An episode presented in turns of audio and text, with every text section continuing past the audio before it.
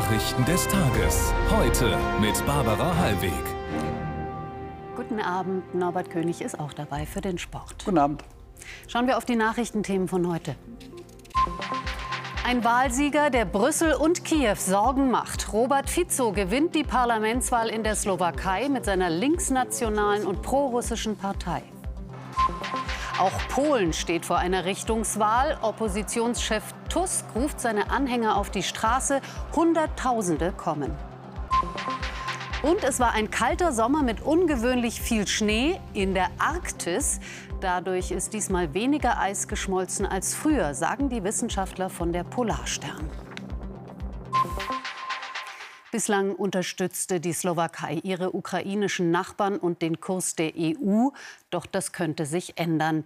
Er werde keine einzige Patrone mehr in die Ukraine schicken, wenn er die Wahl gewinne. Das hatte der prorussische frühere Ministerpräsident Fico angekündigt. Jetzt hat er überraschend hoch gewonnen.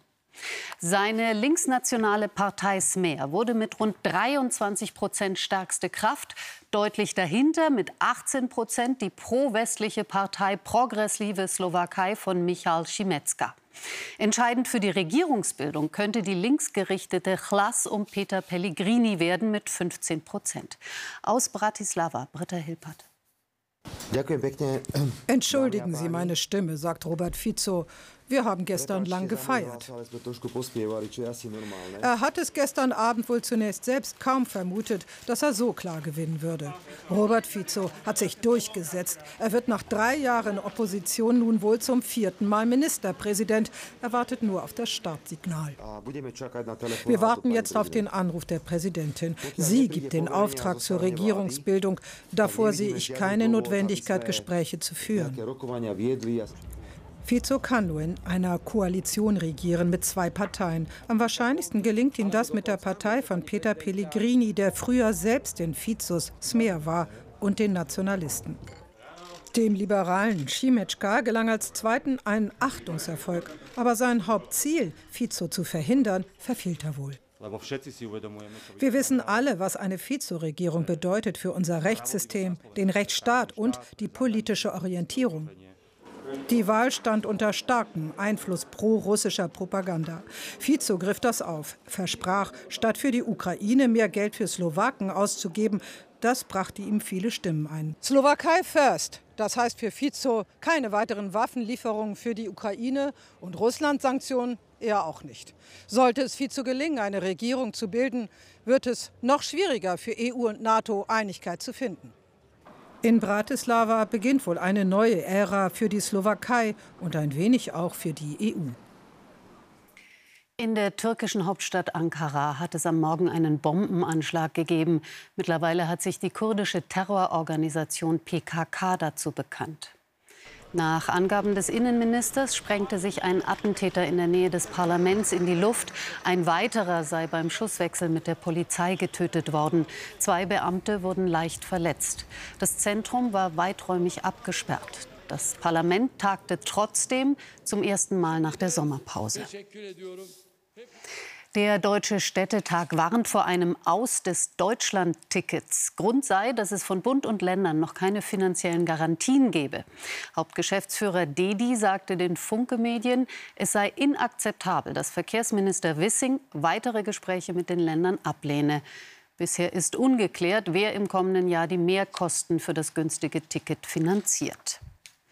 In zwei Wochen entscheiden die Polen bei der Parlamentswahl, wie es politisch mit ihrem Land weitergeht. Hunderttausende Menschen demonstrierten heute für einen Wechsel gegen die nationalkonservative Regierungspartei PiS. Zum sogenannten Marsch der eine Million Herzen aufgerufen hatte die liberal-bürgerliche Opposition. Sie warnt vor einem Ruck noch weiter nach rechts. Aus Warschau Nathalie Steger. Viele sind eigens nach Warschau gereist, so wie Pauline aus Danzig. Sie alle eint, sie wollen die nationalkonservative Regierung nach acht Jahren nicht mehr an der Macht sehen. Meine Kinder sollen in einem demokratischen Land leben, auf das ich stolz bin als Europäerin, offen für andere Menschen. Wenn wir uns nicht motivieren, dann werden wir in einem Land aufwachen, das uns unserer Rechte beraubt. Aufgerufen zu dem Marsch hat Polens liberal-konservativer Oppositionsführer Tusk. Sein Kurs klar proeuropäisch. Er will Warschaus angespanntes Verhältnis zu Brüssel wieder verbessern. Das Unmögliche ist möglich geworden. Wenn ich dieses Meer von Herzen sehe, dann spüre ich sehr wohl, dass dieser Wendemoment in der Geschichte unseres Heimatlandes kommt. Tusk will sich als Versöhner zeigen. Polens Gesellschaft ist gespalten, seitdem die Regierung Frauenrechte beschnitten hat, Kontrolle über Medien und Gerichte ausgebaut hat. Die Peace kämpft mit harten Bandagen hier im Parteispot. Tusk wird regelmäßig als ewiger Handlanger Berlins dargestellt, als Verräter seines Landes. In den Umfragen liegt die Regierungspartei Peace vorne. Die Hoffnung der Opposition heute, dass von hier aus der Funke überspringt und noch unentschlossene Wähler für sie stimmen werden. Denn die Peace bräuchte bei einem Sieg wohl einen Koalitionspartner. Und das könnten die Ultrarechten sein. Es ist eine Richtungswahl für Polen. In Spanien sind bei einem Brand in einem Vergnügungsviertel mindestens 13 Menschen ums Leben gekommen, mindestens vier wurden verletzt. Das Feuer war in einer Diskothek in Murcia im Südosten des Landes gegen 6 Uhr morgens ausgebrochen.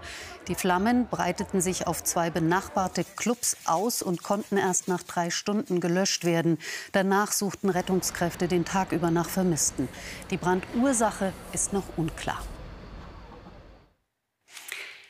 Die Polarstern. Auf diesem Schiff waren 50 Forscherinnen und Forscher zwei Monate lang in der Arktis, um zu untersuchen, wie sich der Klimawandel auf das Meereis auswirkt. Nach ihrer Rückkehr in Bremerhaven zog die Crew Bilanz. Die Eisschmelze lege eine Verschnaufpause ein. Das sei aber kein Grund zum Aufatmen. Katharina Weisgerber. Umfangreich ist die wissenschaftliche Ausbeute der Polarstern-Expedition und bereits vor Auswertung ist klar, die Veränderungen in der Arktis sind dramatisch. Das Eis war sehr flach, schneebedeckt. Es war von unten stark abgeschmolzen. Und für mich als Meeresbiologin konnte ich eben feststellen, sein typisches Leben, die Eisalgen, viele der Lebewesen, die das Eis besiedeln, die waren gar nicht vorhanden. Das Forscherteam aus 15 Nationen, darunter Meereisphysiker, Geologen und Chemiker, begann seine Expedition unter besonderen Vorzeichen. Hitzewellen im Atlantik, der heißeste globale Sommer aller Zeiten. Trotzdem hatte ein Wetterphänomen die Eisfläche vor einem neuen Rekordverlust geschützt. Eine Folge von Tiefdruckgebieten verhinderte das Driften der Eisschollen nach Westen in wärmeres Wasser. Außerdem lag ungewöhnlich viel Schnee dass nun ein Jahr mal mehr oder weniger Meereis hat, weil das Wetter oder die Winde anders laufen, kann uns nicht beruhigen. Denn das Meereis wird kontinuierlich weniger, verliert rund 13 Prozent innerhalb eines Jahrzehnts. Die Veränderungen sind schneller als in anderen Regionen. Und gleichzeitig wissen wir so wenig über die arktische Region, müssen aber verstehen als Menschen, es ist unsere Wetterküche. Sie ist nicht ein weit ferner Ort, sondern sie betrifft uns alle.